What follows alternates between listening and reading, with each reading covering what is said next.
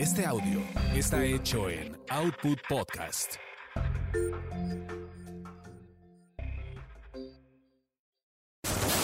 Eso te pasa por terapia políticamente incorrecta.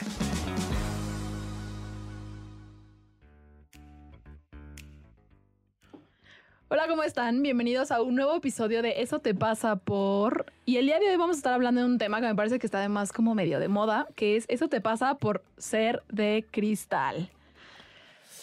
Uy, uy, uy. Uy, se va a poner sensible. Así poner advertimos si eres de esta de un gen- putito se va a ofender. con este Exacto, exacto. Si, Oh. si, si te asumes como parte de esta generación, de Generación. cristal, bajo tu riesgo, Si no te yo. asumes bajo... Si te asumes parte de esta generación de cristal, te te recomiendo que leas un libro que se llama Antifrágil y te cultives, pinche ignorante. Para entonces pues poder escuchar este podcast. Sí. Ok, Sí, sí. está bien. Y bueno, yo soy Lorena Niño Rivera y el día de hoy están conmigo. ¿Ya no eres López? No, que ya quedamos, que no ves que quien me dijeron que para la Hello. cosa artística tengo Ya. que decir Lorena Niño Rivera. Para hacerle competencia a tu prima. Oye, pero eso es, me, me ha ayudado porque últimamente a cada rato me preguntan, ¿eres Es prima, prima de? Sofía. El otro día me pasaron por hermana, ¿verdad? Que sea la hermana de Que su sea la hermana. comediante es tu prima. Sí, No es mi prima, es mi tía. es su tía. Pero bueno, entonces están conmigo. Yo soy Fabio Valdés. Y Gabriel Ávila. A lo mejor deberíamos de Amílcar ponernos, llamarnos Fabio Farrugia y Amílcar Farrugia. O sea, ¿Ven? Todo exótico, güey. Farrugia. Sí, no, mire, si no, si no fuera porque soy demasiado constelador y soy de, honro demasiado así como El soy demasiado cuadradito, Ajá. sí, igual sí sería Fabio Farrugia, pero no, Fabio Valdés. Amilcar Valdés, Farrugia. Fabio Valdés Farrugia, sí. Que conste que estoy totalmente en contra de la violación de bebés. A menos que seas feo, feo, feo. Uno de los tweets de James Gunn por los que fue despedido de dirigir Guardianes de la Galaxia volumen 3. ¿Va a salir la 3? Sí, va a salir la 3. Ni siquiera sabía. Híjole, no ¿Qué tal que eso es lo que me llamó la atención de, de la cápsula?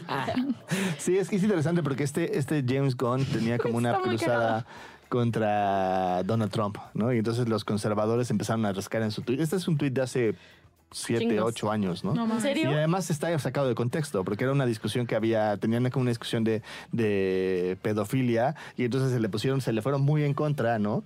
Y entonces él poco a poco como que se empezó a en, en, este, en- como, como enojar, ¿no? Ya. Hasta que empezó con este tipo de bromas como para que ya, Ya, lo lo dejaran de dejaran de- fregar. Ya, y entonces al fin de después de la discusión puso esto en su Twitter. Exactamente. Ah, tiene sentido. Entonces, sacado de contexto, suena como que, pues, no es. Sí, claro. Pero justo ese es un poquito el tema, que solemos hacer eso, solemos ponernos eh, y creamos un momento en el cual nos ofendemos por sacar las cosas de, de- Contexto. de contexto y por verlas en nuestro marco.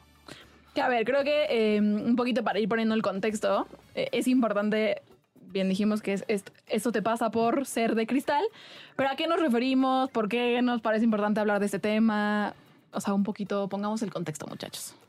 Pues yo, yo, yo sí creo que estamos viviendo un momento en el cual te ofendes por cualquier cosa Mm. y quieres que el mundo se adecue a ti. Y eso es no solamente altamente improbable, sino imposible. O sea, la realidad es que siempre va a haber gente que tiene una opinión diferente a la tuya y justo en esa diferenciación de opiniones es donde va, va a haber crecimiento. Pero creo que sí estamos buscando una intolerancia total hacia ciertas cosas porque creemos que está mal y lo correcto es ser intolerante a la intolerancia, dicen, ¿no? Pero la realidad es que sí ser intolerante a otras visiones que no sea la que yo tengo y que desde la cual yo me estoy justificando. A mí me preocupa mucho, hay, hay una plática de TED de un español que me gusta mucho que habla de este tema. Literalmente es el momento de la historia en el cual hemos tenido más libertad de expresión y es el momento de la historia en la que menos nos expresamos. ¿Sí? Porque tenemos una autocensura cabrona. Todos hemos escrito algo y no lo hemos publicado porque Sí. qué miedo, qué van a pensar, qué van a decir. Y es como, güey, es una puta sátira, es una puta broma, güey. Si no lo puedes entender, güey, termina la primaria, güey, entiende lo que es comedia, güey. Claro, y que, o sea, inclusive nosotros, no, no sé si los cuatro, pero yo sí, ay, el tema sí digo como, ay, me, Sí. me da un poco de angustia, me da un poco de miedo de decir, puta, claro, va a haber aquellos que pues supongo que se van a ofender, supongo que nos van a decir, claro, estos güeyes terapeutas que andan diciendo la generación de cristal. O sea, claro que a mí también me da miedo y creo que para mí eso es, es lo pinche, que pareciera que ya da miedo también. O sea, insisto, siempre hemos estado a favor del miedo. Pero como este miedo Pinche. como pinche exacto de neta no puedes decir lo que piensas eh, o ciertas cosas porque entonces te van a decir que entonces no eres respetuoso, que entonces no sé qué, eh, etcétera, etcétera, eh, que es la parte que a mí me parece que pues no ayuda mucho. desde mi perspectiva. No, es que justo tiene que ver con esta perspectiva, ¿no? Claramente si yo me pongo desde mi propia visión de, de qué es y cómo tendría que ser mi vida y, y- y yo viví una vida llena de comodidades, digo, no sé, por- probablemente a ustedes no les, no les pasó, les fue pasando. Yo, fui, yo soy el más grande de aquí. Entonces, claramente yo cuando me metí a internet antes, tenía que... Era ver porno, obvio. Eso, eso es indiscutible. Pero aparte de eso, este, la forma en cómo me tenía que meter a internet era a través del teléfono y entonces tenía que pelearme con mi familia No, para sí, que para que dejaran el nadie hablara, teléfono, sí, ¿no? sí, para que nadie hablara, ¿no? Bueno, ok, está bien. Eh, y aparte, eh, yo no viví con celulares, tenías que ir a tocarle al de enfrente como para ver si Para estaba o no te- estaba, ¿no? Con la vergüenza de que te casa. diga. No, No, güey, era un pedo, güey. Era un pedo hablar a la chica que te gusta porque era. No, Hola, está Sofi. ¿Quién la busca? Claro. Camilca. ¿Y para qué la buscas? Para platicar. ¿Y por qué quieres hablar con mi hija? Ajá. Pues porque me quiero coger, don. O sea. Sí, y entonces era un poco incómodo esas interacciones, o sea, había incomodidad. Claro. Y digamos que lo que ha ocurrido es que cada vez la cosa es más cómoda, o sea, cada vez es más directa, cada vez es más fácil, cada vez es mucho más fácil además Sí, descalificar a alguien, ¿no? sí. O sea, si tú si yo digo haz de cuenta algo ahorita, algo de lo que estoy diciendo ahorita, ¿no? Entonces de repente alguien lo saca de contexto y lo puede poner, ahorita puede ponerlo así en Instagram, así diciendo, claro, porque no opinas que shala shala y es una persona que está de, a 30 kilómetros de distancia en un celular, nada más escuchando un- una Un conversación pedazo. y un pedazo y sacándolo de contexto para decir una opinión y además no me afecta en lo más mínimo hacerlo porque yo no voy a, a regresar e irme con él y decir, tener una discusión de uno a Claro. uno con esa persona, ¿no? Entonces, este, sí creo que hay una parte en la cual de repente hoy estamos muy desacostumbrados a la incomodidad. Sí, como que estábamos como muy protegidos, ¿no? Como muy de, no, que no me pase nada, que no me digan nada, este, em, incluso es como este miedo a quedar mal, ¿no? Con los demás, eh, con, con- con la sociedad, porque, porque está mal visto, ¿no? O sea, ya te tachan de, pues sí, o sea, te pueden decir un chingo de cosas, ¿no? Eh, pero... Pero es un filtro. Ya te tachan de cosas, son putos, güey. Ya que no te sigan, güey. Que te den un follow. Claro, creo que para mí Sí, eh, pero... ah, el tema de esto de, de la generación de cristal, ¿no? Como, pues, de lo que yo sé, de lo que yo he escuchado, De de lo que- yo he visto, es como, como esta sensación de cualquier cosa, no sé, me parece como tú con las feministas, entre comillas, porque yo no sé auténticamente si lo que hoy dicen que es feminismo es feminismo, auténticamente no sé, me declaro un poco ignorante del, del tema, pero creo que, por ejemplo, con todo este tema del feminismo, de los hombres y los abusos o así, me parece que ahí hay como esta línea muy delgada entre. Pareciera que a huevo tienes que decir que todos los hombres son unos abus- abusadores, violadores, este. Ajá. Iba a Claro. decir asesinos, ¿eh? Pero que matan Sí, mujeres. sí. ¿No? Literal. Yo tuve una, una paciente que tuvo una situación de abuso de parte de su jefe y tuvo, así fue a consulta en super crisis y lo que se dio cuenta es que decía, a ver, güey, yo entiendo que mi jefe está enamorado de mí, yo entiendo que mi jefe estaba pedo, güey, y por eso pasó lo que pasó, güey. Y en cuando, o sea, sí, sí pasó un poquito límite, pero en cuando le puse el límite tajante se fue, no me siento cómoda, voy a ir a hablar con él, güey, le voy a decir que no esté mamando Ajá. el palo, güey. Claro. Pero, pero ella lo que, le, lo que le hizo entrar en crisis fue la, como las voces del movimiento feminista de, y si no lo denuncias, eres una provioladora ajá. y no sé qué. Dice, a ver, güey, ¿para qué le descago la vida a él, güey? Me descago la vida a mí, descago la vida de nuestro trabajo. O sea, no tiene sentido. Y, y de repente el, el movimiento a- acaba haciendo más daño que bien. Yo soy. Yo soy pro decirlo y pro todo eso, pero creo que hay una serie de, de cosas contextuales que de repente no se miden y no se ven. O yo he tenido pacientes que violación tal cual, sí, pinche culero. Sí, sí. El movimiento las obliga a decirlas y entonces realmente se trauman porque es como, güey, no estabas lista para decirlo, güey. Ve, trabájalo en terapia, acomódalo. Acomoda. No, no decirlo por decirlo, güey. O sea, es, es todo un proceso y creo que de repente ciertos movimientos son muy transgresores sin, sin quererlo y sin darse cuenta. Sí, y ahí es donde entra esta cosa que se fue de la intolerancia. Pareciera que entonces si no eres esa persona que lo dice, entonces, Entonces, ya estás, estás este, y- lo estás- cultivando. Lo Ajá. estás cultivando y es como esta cosa de, de eso de cristal, como que ya no le puedes decir a una feminista esto porque entonces Es una violencia. Bueno, de hecho, Eso hay un video que me parece extraordinario, una chava que sigo que se llama Susana Kramer, no estoy de acuerdo en todo lo que dice, pero es, es una... Ella estudia como desde todas los, los perspectivas, es una investigadora, y ella es una mujer antifeminista. Y tiene un video buenísimo donde dice, bueno, voy a debatir con las, este, creo que ocho principales, este, con las ideas de las ocho principales feministas de Argentina. Y dice, y se preguntarán por qué voy a debatir con las ideas y no con ellas, porque las ocho rechazaron el debate. Y es claro, porque no les interesa crecer el conocimiento, les interesa tener razón. Y para mí eso es algo bastante grave, ¿no? Es, y aparte es muy fácil, ¿no? Ya puedo decir lo, lo que dices es de mal gusto, me estás ofendiendo, no sé qué. No, güey, estamos argumentando. No te estoy, no te estoy transgrediendo, estoy poniendo argumentos sobre la mesa. Es como esta youtuber que la metieron justo a Ah, la sí. cárcel porque pues estaba opinando también o estaba diciendo lo que... y s- Mira, tiene sus, sus, sus o sea, sus cositas, pero sí creo que llegó por, por lo mismo, ¿no? Porque empezó como a sacar información y demás y fue como tachada como la, la, la mujer bulliadora más, del, de- así, la peor del mundo. Creo que una cosa que es importante de, de reconocer en esos temas es la, la diferencia entre la ilegalidad y la inmoralidad, ¿no? Y digamos que ella sí entró en una ilegalidad porque empezó a decir cosas que en el estatuto del federal este, No están- se pueden decir. no se pueden decir, y entonces por eso está en donde está. Pero eh, más allá de eso, eh, yo no sé si sea inmoral o no lo que hizo. Creo que desde el lugar de que lo hizo, que era como más como para generar bulla y así. También creo que eh, también creo que se da acceso a crear un poco de morbo, Morbo, ante las sí. cosas, ¿no? Y tampoco creo que sea el mejor lugar para, para, para este tipo de situaciones.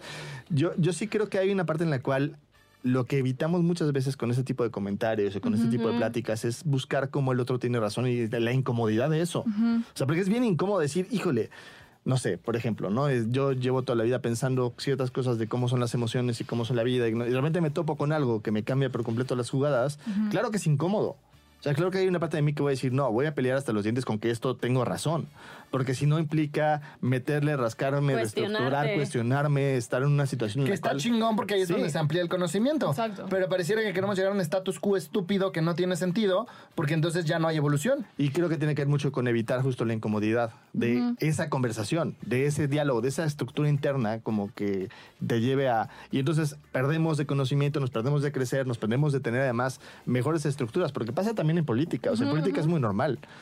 O sea, es como tú estás... mm, No sé si tú eres este eh, guagua o bifi o fufu o lo que sea, pero la posición que tú tienes y la posición que tiene la otra persona tienen una parte cierta y tiene una parte de mentira. Y tiene una parte donde están haciendo, cometiendo errores y tiene una parte en la que no. Y si no estamos abiertos a eso, si no estamos abiertos a la posibilidad de ver las, las cosas distintas, dejamos de crecer. Porque entonces nos tragamos toda la ideología de, un- de una parte sin cuestionarnos ciertas partes. Pero entonces... Y algo sí- que, que creo que eso me parece grave de, de este libro que estoy leyendo, Antifrágil, que me parece que es una joya. eh, según me platicó mi paciente, porque además lo estoy leyendo en inglés y mi inglés es muy malo, entonces lo estoy leyendo para practicar inglés, entonces de lo que acabo de entender. Pero me platicó como un poco la historia del autor. El autor descubrió, es un cuate que se dedica a hacer inversiones de riesgo y la chingada, y descubrió que la vida se rige por unas cosas que él llamó Black Swan, que son una serie de eventos impredecibles. ¿no? Y entonces, como el COVID, por ejemplo. Y entonces el güey entró en crisis porque dijo, güey, ya no tiene sentido que haga nada, güey, porque mi éxito o mi fracaso no depende de mí, güey, depende de Algo que no tenemos bla, güey. ¿No? Y, Claro. y, bueno, siendo alguien inversor de riesgos, está cabrón, ¿no? Sí. Eh, y entonces él solito llegó a este concepto que él llama antifrágil, que para mí es una joya y voy a estar mamando con el cabrón porque está muy chingón. Que, que es justo para mí el mejor ejemplo de explicar qué es antifrágil. Cuando yo hacía kickboxing, nos ponían a patear espinilla contra espinilla. Y luego las bolitas que se hacían nos las rompían con un palo de escoba. Porque esas microfracturas, el tejido que pega el hueso es más fuerte que el hueso en sí mismo. Entonces, literalmente lo que nos estábamos haciendo era huesos irrompibles. Y un poquito, eh, ese cuate te lo platica igual en economía, te lo platica en cultura, te lo platica, ¿no? Y yo lo pongo exactamente igual en psicología, ¿no? Es, si yo no estoy acostumbrado a tener el disconfort de hablar, señor, páseme a su hija porque pues está bien rica y me la quiero echar.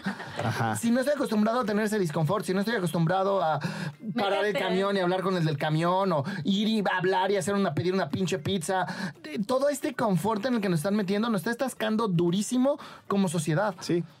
Y entonces es, esta cosa de la antifragilidad es importante. Es, güey, métete a lo pinche incómodo de la vida, güey. Y no, y además está, está poca madre con lo que estás diciendo porque la, la palabra que utilizamos los de psicología es una palabra que nos robamos de la física que no, no, no habla precisamente de eso, que es la resiliencia. La resiliencia es regresar a donde estabas, ¿no? Y entonces no es, no es exactamente eso. Es más esta, esta palabra en el conflicto. que es la antifragilidad, claramente es, es lo que tendríamos que utilizar, porque al final de cuentas es yo claramente tengo miedo y no puedo con ese miedo, pero Hay, conforme hay lo un voy concepto sintiendo, que es poco estudiado en psicología que este güey menciona en su libro, porque hay muchos estudios del estrés postraumático.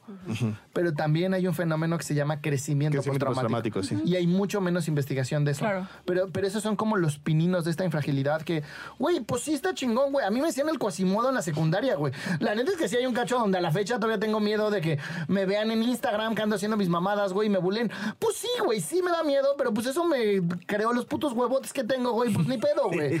Ya si nos agarramos a putazos y me dicen el cuasi, pues veremos a ver de qué lado más cala iguana. Sí, y que ese es- eh, para mí ese es uno de los problemas hoy en día, que para todas aquellas personas que creen o están como muy convencidas de que se tienen que evitar, desaparecer, anular todo tipo de comentario que podría llegar a ser considerado Ajá. violento, ¿no? Y entonces, no es mala onda, pero yo en- como en todas estas encuestas de eh, feminismo, como de, ¿te has sentido agredida en la calle? Yo la verdad es que generalmente siempre salgo como, pues no, no, o sea, a mí me chiflan en la calle y perdón, yo no lo siento como una violencia y entonces soy una mujer abusada, no, o sea, yo, yo Lorena no lo vivo así, ¿no? Pero creo que el tema es que entonces Claro, pero es que pareciera... que decirle entonces ya eres una pinche provioladora. Exacto. Ajá. Uno, el pedo de la generación de cristal o como sea, y la visión que nosotros mostramos eso. Uno, ya decirlo en sí ya es un pedo. Eh, y dos, sí pareciera que entonces, neta, tenemos que crear como esta cosa mágica, mística, musical en el que nadie agreda a nadie. Y perdón, pero somos seres humanos, entonces yo no sé cómo lograr eso. yo me Pero es acordé, que además mi simple presencia te va a agredir. O sea, Sí. es mi simple, es, es como... A ver, yo soy 100% abierto a la comunidad LGTB y es como, güey, me parece chingón que existan, sí. güey. Sí, también. Pero creo que también está chingón que haya gente que está en contra, güey. No, y es como... y que hago cuestionamientos al respecto para que haya O que un simplemente ajuste. haya violencia, güey, que, güey, tengo pinche homosexualidad internalizada, güey, y no acepto que soy puto, y entonces voy violentando a los homosexuales y les digo putos. Pues sí, güey, esas cosas existen en la vida, güey. O sea, es- mejor adáptate, güey, a Es vivir en un puto de- mundo de papel. No, y es parte de la vida, al final de cuentas. O sea, creo que un poco lo que queremos hacer muchas veces ahora es como vivir en... Como había una película que me traumaba a mí, que se llamaba El niño de la burbuja. No sé si la vieron alguna vez. Ah, sí. No. Eh, era, un, Horrible. era un chavito que tenía un muere. problema de, de sistema inmune. Pero entonces- ganan hacer lagartijas. Ajá. O sea, tenía un problema de sistema inmune y entonces no podía salir de una De burbuja, burbuja. literal. Literal. Entonces vivía en una casa, vivía en una casa que tenía plásticos y bla, bla, bla, y Claro, sí, sí, cuando salía, salía como en una bolita de hámster, haz de cuenta, ¿no? No Eh, sí, entonces era como Ay, una pobre. cosa súper traumante. Yo me acuerdo de, yo me acuerdo que yo decía, es que no puede contactar con las, o sea, no puede acercarse Sí, a la gente, sí. no puede contactar. O sea, un, un beso lo puede matar. Imagínate, el sexo lo mata seguro, ¿no? O sea, Claro. es como una Pero cosa. morirá feliz. Pero morirá feliz. pero, pero es como, esta- creo que es un poquito lo que esperamos, ¿no? Como claramente este intercambio de ideas es una cosa que de alguna forma va a provocar un- una sensación de ataque, una sensación de violencia, una sensación de incomodidad hacia tu persona. Es normal, es parte del proceso de aprendizaje, es par- es parte del proceso de crecimiento y es parte del proceso que todas las terapias estamos de acuerdo, excepto la parte conductual, pero todos los demás estamos de acuerdo con que parte del proceso de crecimiento tiene que ver con un vivir el dolor, vivir las circunstancias de un quiebre de algo que estás viendo. Y eso es también en, en- en cuestión de la vida, ¿no? O sea, si yo me topo con una persona que me está violentando porque tiene homosexualidad este, reprimida y le gusté, no sé, y entonces se encabrona sí. conmigo y dice, no, este, es normal, es parte de la vida. Y creo que ahí más bien lo que me toca a mí es tomar ese evento y ver qué puedo hacer con ese evento y cómo poder ser empático con la persona o elegir no y decir, Sí, tomar "Voy a- distancia. Sí, este, me voy a alejar de todos los hombres que tengan ojos, que me ven ojos con ojos pispirejos, ¿no? Porque ya me pasó una vez. Pero esa decisión, la que tome, va a tener una consecuencia. Sí, y a ver, creo que es importante mencionar es, ojo, no estamos diciendo que entonces, Que vayas a la entonces vida sí. a violentar a la gente y pues que la gente se acostumbre a tu violencia. Claramente no, No. estamos diciendo eso. Sí creo que un poco lo que, lo que queremos mostrar el día de hoy, lo que queremos eh, compartir y como vemos nosotros es como Meterte en la. como crear este mundo perfecto en el que nadie, nadie hace nada y nadie te voltea a ver y en el que no hay violencia y así. Estaría increíble que existiera, pues supongo que sí estaría increíble que, no, no sé auténticamente si estuviera, estaría increíble que existiera o no. Pero es, no es mala onda, pero no se puede. Y No. creo que el tema es empezar a ver a ti qué te pasa con que la gente piense distinto. Y Y ahí es donde hay crecimiento que igual que en la biología, ¿no? Es cuando, güey, transgreden tu cuerpo. Ir al gimnasio y hacer músculo, estás rompiendo tus músculos, güey. El sistema inmune, según la medicina, es lo mismo, güey, ¿no? Me dan pequeños shockcitos de pendejadas, güey, y me voy haciendo fuerte. Claro, Ajá. Es, es la vida, güey. Si neta creamos ese mundo a chingar a su madre la evolución porque ya nos estancamos. y sí, ya no hay crecimiento. Y creo que algo importante que decir es como... También creo que inclusive la violencia es algo que es un proceso muy personal. Yo era alguien bastante violento. Una de las frases que me cambió la vida es honestidad sin empatía solo es un pretexto más para ser violento. Porque para mí era, güey, pues está pinche cerda, güey, no estoy siendo violento, la estoy describiendo. Y le dije, ok, sí, la estás describiendo, pero no está siendo honesto. Digo, está siendo honesto, no está No siendo siendo empático. empático. Y hoy sigo procurando escuchar esa frase y, y decirlo. Procuro no ser violento. Igual me gusta apoyar a la gente y joder al prójimo. Pero ha sido mi propio proceso. No, no fue porque me violentaron. De hecho, cuando me violentaban con mi violencia, solo me daban más ganas de ser violento. Fue un proceso muy al revés, muy lateral, muy donde me mostraron, güey, mira cómo hay otra forma de hacerlo, mira cómo hay otro camino. Y creo que esta intolerancia, entre comillas, a la intolerancia es, es violencia, güey, a lo que a mí no me gusta, Sí. sea violencia o no, y solo genera más violencia. Y es sus- sustentado en yo no voy a tolerar tu intolerancia. Y es como muy absurdo. Y creo que, que sí tendríamos que buscar la forma en cómo ser tolerantes inclusive a la intolerancia. Ya sé que estoy diciendo alguna cosa que es terrible, que mucha gente va a, a brincar, ¿no? Porque además esta frase fue, fue hecha en función de los nazis. Entonces yo entiendo que estoy diciendo una cosa muy complicada, ¿ok? pero podemos tener la capacidad de hacerlo. O sea, yo, yo sí creo que podemos ver, incluso dentro de una cosa tan como difícil o complicada como la idea de Hitler, un, eh, para aprender a ser un poco empáticos con el propósito que, que tenía él, no con la forma. Por Claro, y ponerles un ejemplo, ¿no? Y su historia. y su historia, el lugar. Y entonces te puede ayudar un poco a crecer y tener una idea un poco mucho más compleja de cómo la gente en realidad no vamos por el mundo eh, violentando, sino imponiendo nuestra visión de cómo el mundo tendría que ser. Y entonces cuando tú haces eso, perdón, y yo sé que voy a hacer política muy políticamente correcta, como voy a decir, pero no eres muy diferente de Hitler entonces. Estás queriendo tú imponer tu visión sobre otro porque crees que esa es la forma en como el mundo tiene que ser Funcionar. mejor, ¿no? Claro. Igual y no estás llegando al grado en el cual me metes a un campo de concentración, Aún. Ajá, es lo que iba a decir, pero no sabemos si seguimos así. Al rato yo, la intolerancia está a, a- Por a ser de hombre. piel, ¿no? Eh, entonces, creo que es importante reconocer que esto viene de un crecimiento de durante años buscar la comodidad y como una idea un poco del siglo XX de buscar cada vez estar más cómodos. Nuestros papás, nuestros abuelos estaban incómodos, pero lograron con este boom de, de, de la posguerra como crear muchas cosas. Y luego nuestros papás y nuestros, este, sí, nuestros papás y nuestros hermanos mayores, Claro. pues vivieron mucho más comodidad. Ya nuestra generación está, vivió una comodidad increíble. Y creo que la generación que sigue, la de ahorita, ya ni siquiera, muchas veces, en muchas cosas no tiene que vivir en comodidad. Entonces eso, no sé, por ponerles un ejemplo, yo soy una persona introvertida a madres, ¿no? O sea, si yo hubiera tenido la posibilidad de estar en una computadora todo el día y no salir, hubiera hecho. Hubiera tenido- hecho. me hubiera hecho daño eso. Me hubiera hecho daño porque yo no hubiera podido socializar con la gente y en el momento en el cual yo quisiera salir, dice, no, pues prefiero mis amigos del videojuego, o prefiero mis amigos del, del chat, o prefiero mis am- porque no tengo que estar interactuando directamente con la gente. Esa incomodidad de haber tener, tener que salir a la calle, ir a la privada, que íbamos a la vuelta, y, y tocar la puerta de la persona, y luego ir, y luego interactuar, y luego, no, o sea, era un tema complicado. Luego en la escuela, pues pararte y acercarte y hablar y no, no solamente como conocer a la persona a través de internet, decir, ah, mira, es fulanito y le gusta tal cosa y no sé qué, sino preguntar, buscar, conocer. Eso traía incomodidad. Y yo, yo sí tengo un- un- una paciente que tiene un hijo que dice, es que no sé cómo le hago para ponerle pos- esa posición porque todo lo tiene en su computadora. Digo, pues quítale su computadora. Digo, no quiero tomar ese- esa, esa Ese decisión, precio, ¿no? Porque no quiero ser la mala. Pero la solución sería eso, quítale la computadora y que salga y que interactúe, ¿no? Pues es lo que Claro. necesita aprender a hacer. Y creo que... Es tiene- una- hay una frase de Winhoff que me gusta mucho, eso que estás diciendo, que dice, el fracaso de la humanidad ha sido que somos dem- hemos sido demasiado Sí. exitosos en estar cómodos. Exactamente. Todas estas pinches Sí, enfermedades más. crónicas que tenemos, el cáncer, todo, todo, todo, este Winhoff, y yo creo que tiene razón, tiene que ver con que ya estamos muy cómodos, Estamos ¿no? muy- Entonces nuestro pinche cuerpo no está adaptado para, para los vergazos, pues. ¿no? Y nuestra emocionalidad tampoco. O sea, nuestra emocionalidad es como, me, ah, me ofendiste por decir algo para que no quiero debías. poner un ejemplo claro y, y como tangible de eso para que vean que es algo práctico. No solo somos cuatro pendejos diciendo mamadas para herir a la gente débil. No, yo no estoy hablando. Solo son tres chavos, sí. Eh, eh, sí, bueno, ya dilo.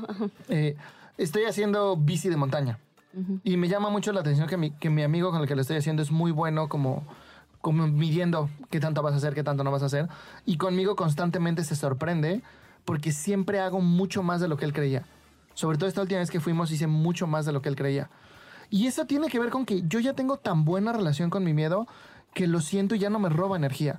Entonces puedo estar en la bicicleta viendo la montaña, viendo las rocas, viendo las raíces, sintiendo mi miedo y diciendo, ok, esto solo es miedo, güey, no hay peligro.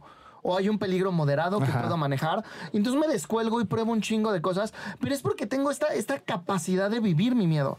Si yo, como les pasa ahorita a la generación de cristal, no tengo esa capacidad de vivir mi miedo, hay cosas que puedo hacer que no hago, pero no es porque no tenga la capacidad física, el equilibrio, la bicicleta, es porque no tengo la capacidad emocional de hacerlo, porque ese miedo me está paralizando y me está congelando. Y eso es, eso es un poquito lo que les está pasando o nos está pasando, Nos porque a mí está también me ha pasando, pasado a mí. sí. No, esto de no publicar mis, mis ideas en Instagram y bla, bla, bla, tiene que ver con puto miedo a la crítica, Ajá. ¿no? Es, nos estamos volviendo muy blandengues y entonces no va a haber evolución, no vamos a hacer cosas increíbles, ya no va a haber gente en Marte, o sea, Sí, sí. Porque qué, qué- qué incómodo ahorita un viaje de ahí con un montón de personas que quién sabe Cagando quiénes en son una bolsa. en una bolsa así está cabrón, güey. Además que te saquen por el vacío, ¿no? Eso sí me angustiaría, güey, un poco. así la está, verdad. está, está fuerte, ¿no? Cagar en una bolsa sí creo que me angustiaría. Creo que el aprendizaje más bien es como pues, dar paso, dar el paso, ¿no? Y ver qué, ver qué pasa, porque si te quedas ahí el no quiero hacerlo porque, pues, porque miedo, ¿no? y ver qué pasa no yéndote esta mamada de no pasa nada, güey. Sí, sí, Sí, sí pasa. pasa, Sí, sí, sí. duele, sí, sí da miedo. También Sí, pasan es cosas incómodo. chingonas y hay que poner atención.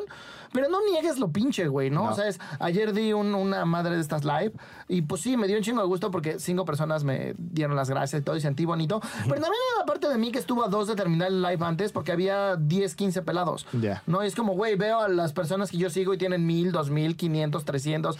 Pues sí, Sí, güey, sí se siente pinche, no niego sentir ese pinche, pero eso es lo que me va haciendo el callo, la capacidad de luego aventarme a hacer más cosas sintiendo eso pinche. Y además estos que tienen mil, dos mil, tres mil, cinco mil, pues tuvieron en algún momento 10 o 20 Claro. o 30 No, y- además tienen un millón o trescientos mil seguidores, güey. Sí, Nosotros sí. tenemos No manches, 500. sí. No, y además son putos y dan certezas. Bueno, Eso Y también. la certeza. Entonces, este es el momento en el que es vamos a pasar a el momento vulnerable. Es decir, ¿qué es eso que les da vergüenza de este tema en particular? A mí, por un lado, me da vergüenza que sí muchas veces yo caigo en no hacer cosas. Eh, no sé, tengo por ejemplo dos ideas que tengo de redes sociales y tengo una o tenía muchas ideas en el tintero que estoy empezando a bajar, pero no las hago por miedo a la crítica. O sea, yo, un ejemplo, ¿no? Eh, yo llevaba desde que mi hermano compró un arbolito de, de Bonsai. no, el otro, el de la vida. Eh, compraste un, primero compraste El arbolito de la ah. Eh, yo estaba con este pe- pellizco de decir, güey, quiero un bonsai desde hace mucho querido, debería hacerlo, no sé qué, la chingada, no sé qué. Pero el miedo a que dijeran, pues qué, ahora te vas a dedicar a la botánica, güey, o qué, o no, o sea, o- o creo que. Eh, ¿Biólogo? Ajá. Yo, yo no. Nuestro padrastro era especialista en árboles. Sí, de ¿Sí? hecho. Y- sí, sí, de hecho. Órale. La verdad que lo pienso, es una forma de honrarlo. Qué es interesante. interesante. Lo estás honrando. Órale, así, 20 en el momento vulnerable. Este, no, bueno, me, me da vergüenza hacer las cosas y me da vergüenza mostrarme y me da vergüenza porque siento que me van a descalificar, van a descalificar mis ideas, van a descalificar quién soy.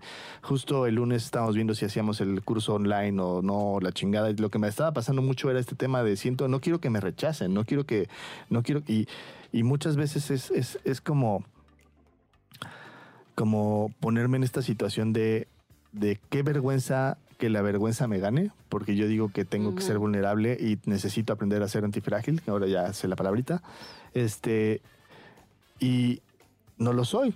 Y muchas veces lo que me pasa es que me quedo ahí yo en mi cuevita como muy cuidadito, cómodo, sin pon- exponerme a estas situaciones que de, de alguna forma me van a ayudar a crecer, ¿no? Entonces me siento muy hipócrita porque sí creo que pues tendría que hacerlo, ¿no? Y tendría que hacerlo en excelencia para poder como pues estar hablando de estas cosas, ¿no? Y me da un poco de vergüenza justo ese tema.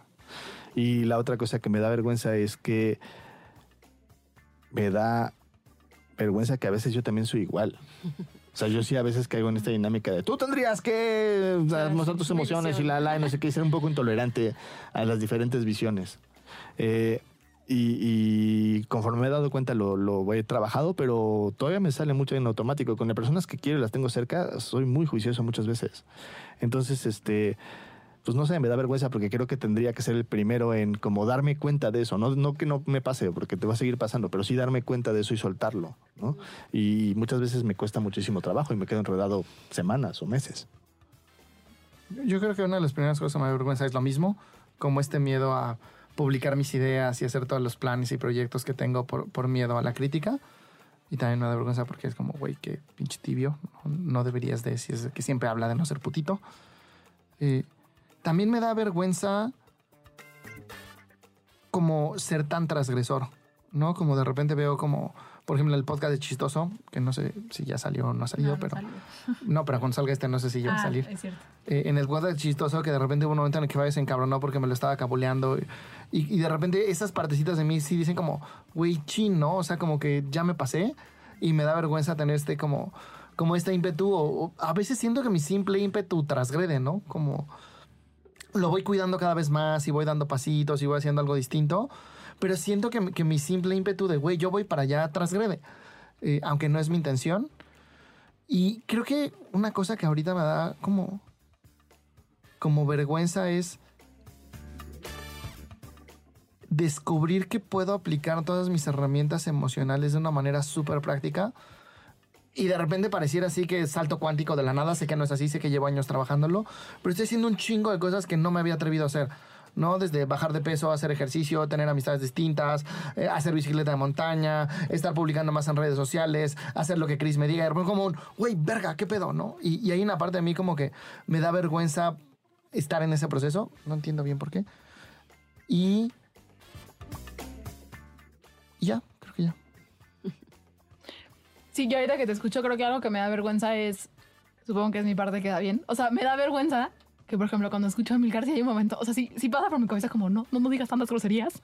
Eh, y, y supongo que tiene que ver como desde este lugar Nos de. vetaron en nuestro Storytel. Te dije. Pero bueno, en este podcast justo no estamos en Storytel, podemos decir claramente, la- no sé si Spotify o alguno nos puede llegar a vetar eh, por ese tipo de cosas, pero sí noto que me da vergüenza eso, o sea, como, como no debería de importarme, eh, pues porque justo estoy diciendo y porque eso es lo que hago. Y porque sí creo que también yo tengo ideas bien distintas y porque, insisto, siempre he dicho que el puto feminismo me pone malita mis nervios porque estoy así, creo que no apoyo absolutamente muy pocas cosas de lo que eh, dicen.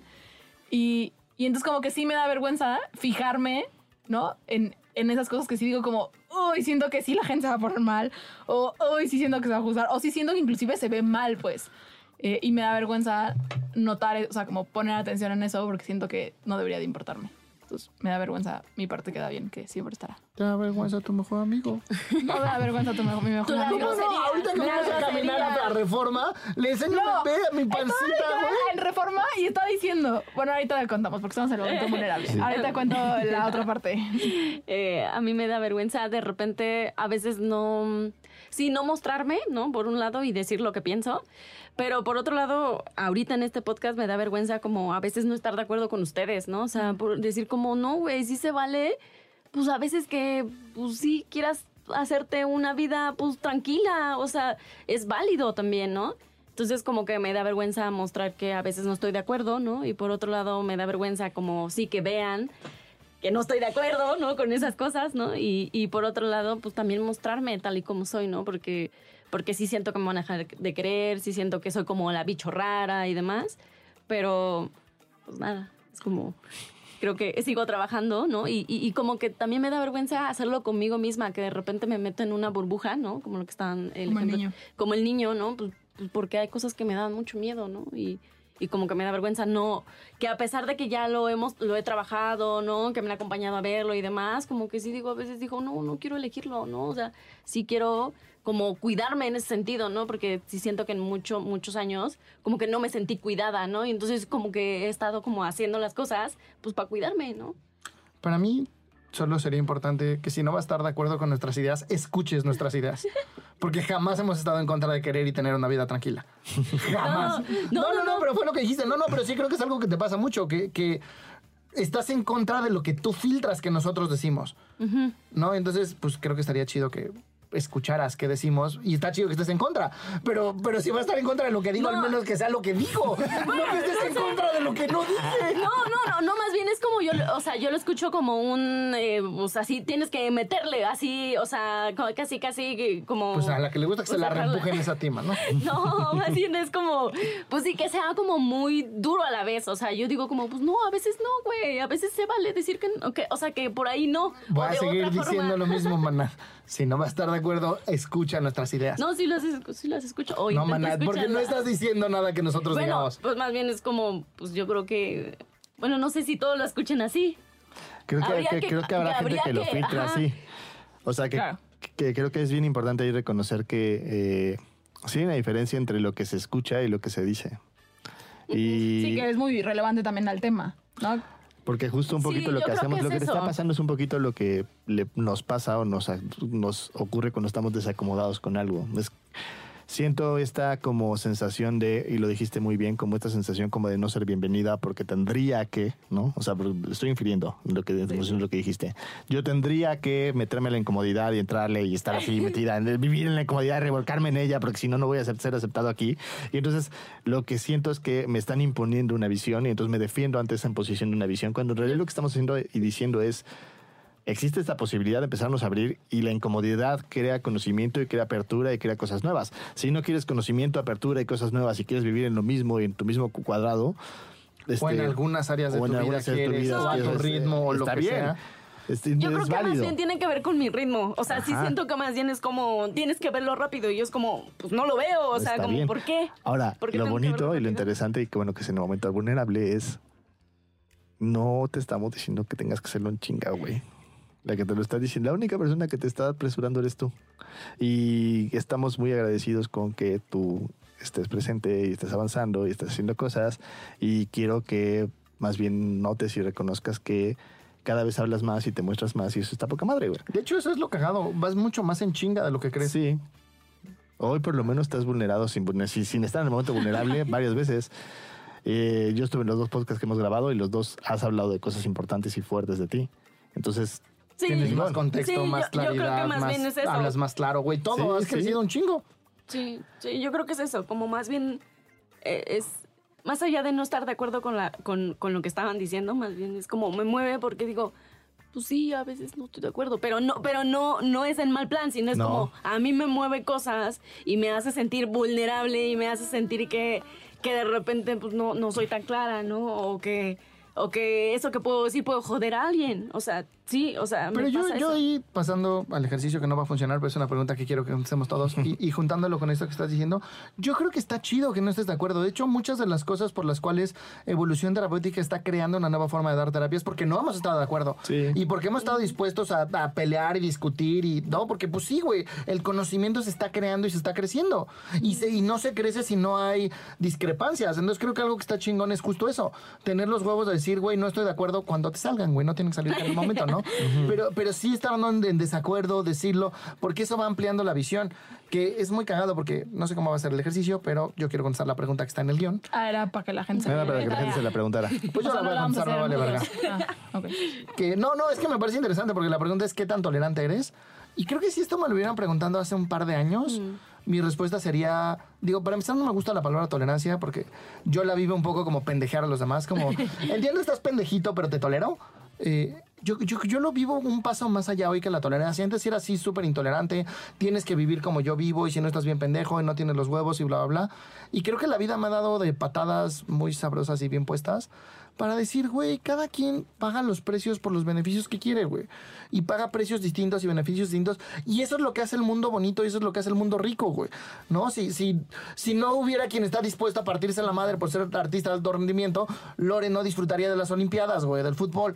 ¿Yo pagaría ese precio? No, güey. O si no hubiera quien esté dispuesto por romperse la madre por la, el arte, o sea... Que, Sí, creo que- habría. Sí. Creo que respondiendo a esta pregunta, ¿qué tan tolerante soy? Yo creo que hoy lo llevo un paso más de la tolerancia y es como, para mí sí es perfectamente válido lo que sea que estés viviendo en medida de no transgredir a los demás, pero aún entiendo que si estás transgrediendo a los demás es por tu propia historia y más que satanizarte, atacarte, darte putazos y meterse en un rincón es, güey, ¿qué te pasó en tu propia historia que te desconectaste así del mundo? Y ya no solo es un bonito choro, auténticamente hoy lo vivo así y estoy muy orgulloso de mí. Y creo que un poco es el ejercicio que nos gustaría eh, dejar, ¿no? Como, como auténticamente preguntarte qué tan, tolera- qué tan tolerante eres. Y cuando, cuando decimos tolerantes, ¿qué tanto te abres a la posibilidad de escuchar visiones distintas? ¿Qué tanto... eh, ¿qué, qué te pasa? ¿No? Cu- cuando escuchas algo distinto a lo que tú crees que es. Justo cuando sí, cuestionas, justo la idea ¿no? es cuestionate y métete y escucha cosas con las cuales no estás de acuerdo. Y ve tu reacción. Ve tu reacción emocional, ve tu reacción intelectual, ve qué te pasa, ve qué ocurre internamente. Porque justo lo que te está diciendo es, América es el como el fináculo, el fin de todo un proceso que tiene que ver con estar observando que probablemente lo que pasa es que cuando tú escuchas algo que no va con tu ideología, con que no va con tu forma de ver las cosas, se te mueve algo Se te, des- emocionalmente. te descompones, y o sea, a entonces veces. entras en esta dinámica de que justo, y entonces en- entras en esta dinámica de querer romperle el- la madre al de enfrente mejor para que Sí, porque me está moviendo. porque me está moviendo, Claro, ¿no? Entonces, de, que lloren "Está en mi pendejo". casa a que lloren en la tuya, mejor que lloren en la tuya, ¿no? Y en vez de entrar en esta dinámica como decir, ok, ¿qué me está ocurriendo, no? Ah, me desacomoda el mundo, me duele. Lo interpreto como que la otra persona siente que tiene que transgredirme y entonces el mundo es malvado y entonces vivo yo en un mundo en el cual la gente abusa y vivo en un mundo en el cual... Y eh, esto te va a ayudar un poco a descubrirte y a notar por qué caes ahí, porque claramente no caes ahí conscientemente porque eh, quieres ser una persona este, intolerante, caes ahí porque de alguna forma has construido esa historia para sostener tu mundo. Y si, lo, si empiezas a observar qué pasa y qué sientes y te expones, puedes tener muchas más respuestas para abrir tus horizontes y lograr lo que quieres. Porque yo estoy seguro que lo que quieres es llegar a acuerdos en los cuales estemos en paz y contentos la gente La que gente estamos en, en- alrededor. a tu alrededor. Y eso se logra muchas veces a través de ver qué me pasa a mí con eso. Claro. Eh, entonces, bueno, es un ejercicio que creo que, que- que les, nos puede servir a todos. Este, los dejamos de tarea. eh, háganlo. Eh, observen sus reacciones, qué les pasa. Si le quieren imponer eh, su visión a la gente, cuando alguien piensa distinto, qué hacen ustedes. O sea, como empezar a observar eso puede abrir un montón el tema. Eh, y bueno, también es importante mencionar como auténticamente para ir cerrando, qué es como lo que vemos nosotros de este tema. Para nosotros, ¿por qué, nos parece importante hacer un podcast de este tema? Sí, una es que la primera, terrible, perdón. Aquí sí le rompo la, Estaría bueno. la La vida a alguien, ¿no? la- Seguro Pero es eh, quererte quitar todas las incomodidades, perdón, es imposible. Porque la vida te va a incomodar. Desde el punto en el cual tú escuches a alguien que tiene un desacuerdo contigo hasta abrir una lata de atún y que te cortes. Desde la pinche gravedad, güey, que te Sí. jala para abajo el proceso del paso del tiempo que te está envejeciendo, ya te están incomodando. Sí, caminar, Sí, al, aunque- caminar al baño cuando estás acostado te va a ser incómodo porque pues, te, te saliste de la comodidad de Claro, estar acostado. aún hay personas que dicen, no, pues me quedo en mi cama acostado. Sí, eventualmente te van a salir llagas. Entonces Sí, eso también sí. te va a incomodar. Entonces todo lo que sea que hagamos, eventualmente te va a incomodar. Entonces, evitar la incomodidad es imposible, sorry. Sí, por otro lado, la crítica y la diversidad de ideas trae crecimiento, como esto ahorita, o sea, ahorita lo estoy viendo, ¿no? Es como, pues sí, me estaba pasando algo, evidentemente, ¿no? Y creo que es abrirse al panorama de, pues sí, mi idea no es toda cierta, pues. Tiene Claro. como, tiene algunos cachos, ¿no? Pero no, no es la verdad. Y finalmente también es importante mencionar que en lo incómodo es donde auténticamente está el crecimiento emocional. Lean antifrágil. De verdad, si no. se quedan, esta cosa que está muy... de- pues, también lleva un montón de tiempo de moda, como esta cosa de la zona de confort, que no sé, luego hacemos un episodio de eso, no sé si estamos de acuerdo o no estamos de acuerdo. Pero sí estar en lo cómodo o en lo que te es conocido o en lo que ya sabes, pues sí no te va a llevar a mucho crecimiento. Te vas a quedar ahí en donde ya estás. ¿No? Yo digo que es pues como cuando haces ejercicio, llega un punto en el que tienes que aumentar, porque si llega un punto en el que tu cuerpo ya va a aguantar. Si te quedas haciendo el mismo ejercicio de eso, eventualmente ya no vas a tener ningún resultado. Necesitas llevarte a un lugar mucho más incómodo para seguir creciendo. Entonces sí es importante Sí, es incómodo, sí, se siente feo, sí, hay unas emociones que, pues sí, el miedo se siente feo, el dolor se siente feo, no les vamos a mentir. La pero frustración también, La ¿no? frustración es fea, ¿no? Sí. Hay- claro que se siente feo, pero auténticamente el resultado, nosotros siempre hemos dicho que vale Vale la completamente pena. la pena. Ahora, como nota al margen, ¿sabían que la siguiente Blancanieves ha sido casteada y va a ser una mujer mulata? Yo siento que tiene que ver con ese tema de la incomodidad, porque a final de cuentas lo están haciendo para una inclusión. Claro. Y es interesante porque la, descri- la descripción de Blancanieves literal es que tenía la piel Blanca y- tan blanca como la nieve. Nieve, exacto. ¿Cuál? Pues es que ahora va a ser hielo negro. Va a ser, va a ser más alta montaña esta nueva Blancanieves. O sea, pero perdonen mi ignorancia y por seguro así me van a juzgar. O sea, mulata. Es O sea, cruza de negro con cruza de blanco. negro con blanco. Yo- Eso sonó muy poco. Sí, No, no, no, por eso. O sea, yo sé, pero es que... Como si fuéramos es que o nosotros no hicimos las literal, castas, ¿no? O Ni sea, blanco ni negro. ni blanco ni O negro, es una parte intermedio, sí. O sea, Tiene lo digamos, mejor de ambos mundos, güey. Shamar. Moore es mulato, hijo de Sí. puta, es Ah, ya perfecto. sé cuál. Sí, sí, es guapo, es guapo. ok. sí, la gente, la gente Sí, mulata las es muy guapa. hijas de su. Ajá. Ya en Sabra Blancanieves es como. Son negros con También pues. está- hubo chiste, gente, una- chiste. Hubo hace Mira, la categorizan como negra porque película. los gringos les gusta categorizar todo lo que no es blanco como negro, pero pero este, pero es mulata, la verdad. Claro, pero ya hicieron hace poco Disney también hizo, ay, no me acuerdo cuál de las otras princesas, soy Sí. mala en eso. Y también ya era alguien así como Pero digamos Mulan o cosas así, Era esa, se- ¿no? se- no, me acuerdo, pero generalmente se, se entiende, ¿no? O sea, Sí, como sí, que pero dices. Blancanieves.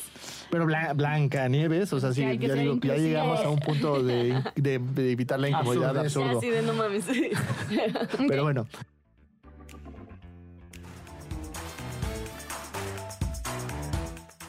¿Tienes miedo de que eventualmente todo se vuelva súper de flojera, que nadie debata, que todo sea políticamente correcto? Entonces, tienes que caerte con una lana para que este podcast siga siendo políticamente incorrecto, para que sigamos debatiendo. Así que ya sabes, entra a patreon.com diagonal evolución T y cáele con una lana para que nos pueda seguir escuchando decir harta cosa políticamente incorrecta.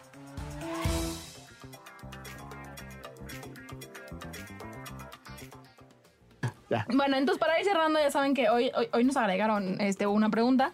Eh, entonces, bueno, ya saben que siempre contestamos estas bonitas preguntas y vamos a empezar por ¿qué les sorprende, muchachos? ¿Qué les sorprende del día de hoy, del episodio de hoy, de este tema?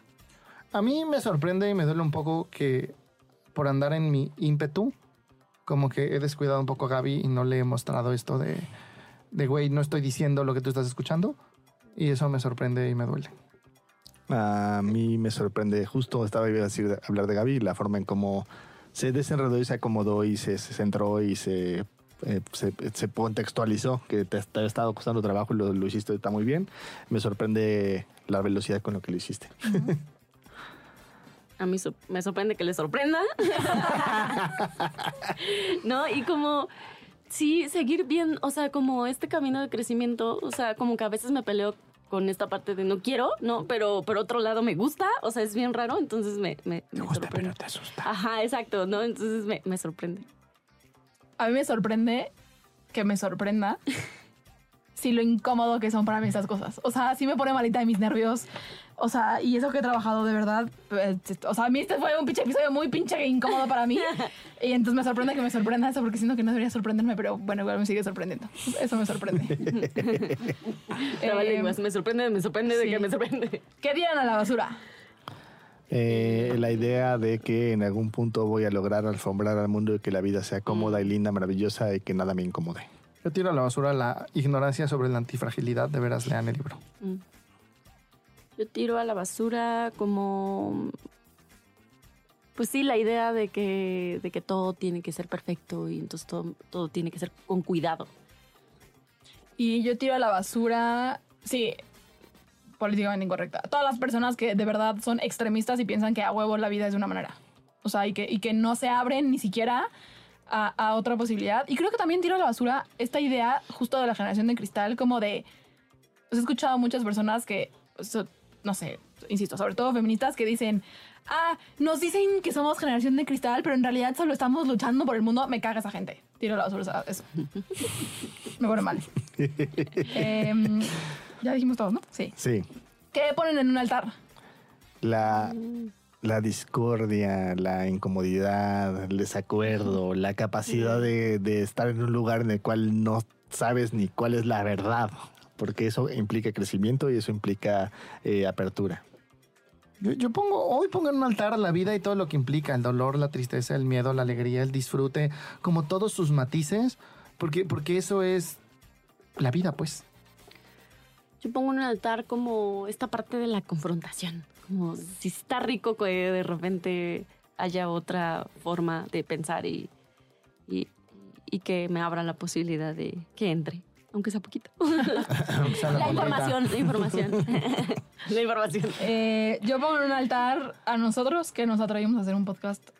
Ya sabemos que nuestro eslogan es terapia políticamente incorrecta, pero un poco más Somos políticamente falsos. incorrecta. Aún más políticamente de correcto. lo normal. políticamente Aunque no lo crean, hay veces que nos medimos. O Oh, sea, sí. Oh, sí. Aunque no parezca. Entonces. Hay una imagen nos- que cuidar. Sí, sí, sí, hay una imagen que cuidar dentro de todo. Es paradójico, pero pues sí, gente. Eh, y siento que una cámara sonó. Pero, eh, ok, entonces bueno, eso pongo en un altar yo. Y finalmente, ¿qué los ofende? ¿Qué nos ofende? Sí, A mí fue- me ofende la idea de que los... A mí me ofende cualquier idea parecida, pero voy a poner este ejemplo. Ajá. Me ofende la idea de que yo como hombre me levanto todas las mañanas con una idea impuesta porque quiero mantenerme en el poder y tener todos mis privilegios y entonces en es- eso me lleva a querer oprimir a toda una generación de una, un grupo de personas que con las cuales convivo, con las cuales existo, con las cuales me relaciono, con las cuales tengo una pareja, solo porque quiero tener el poder. Me ofenden cualquier tipo de ideas que tengas que sean tan simplistas y que pongan al ser humano en un lugar tan de caricatura donde pues no hay salida porque además lo que diga es porque quiero someterte. Mm. A mí me ofende la ignorancia emocional y todo lo que conlleva.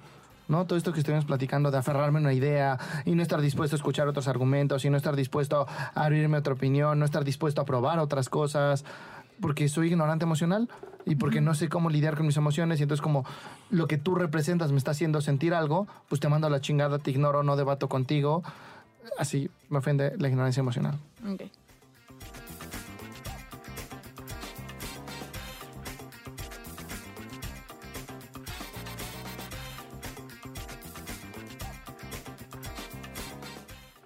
Bueno, gente bonita. Y entonces, pues como siempre, vamos a cerrar con nuestros maravillosos tips. Que aquí te dejamos los 300 tips, que son el número de veces que las personas que se consideran sensibles se ofenden por algo en un día. Tip número 1. Sentirse ofendido tiene que ver mucho con la pers- perspectiva que le das. Prueba a cambiar el enfoque. Tip número 2. A veces nos ofendemos por lo que creemos que está diciendo la otra persona en lugar de, enfocarse en lo dicho en sí. Tip número 3. Aprende a notar cómo las personas que te ofenden con sus ideas tienen razón. Te va a ayudar a ampliar tu perspectiva. Tip número 300. Ofenderse es normal. Esperar que el mundo haga algo para que tú nunca te ofendas es algo imposible. Y bueno, hemos llegado a este final de este bonito episodio. Eh, pues sí, si nos juzgan, si se sintieron, si se sintieron ofendidos, está bien muchachos, ya les dimos tips. Si los quieren tomar, chingón. Si no los quieren tomar, pues también chingón. Y esperemos que les haya gustado, esperemos que les haya servido y nos escuchamos la próxima. Los queremos. Bye. Adiós. Adiós.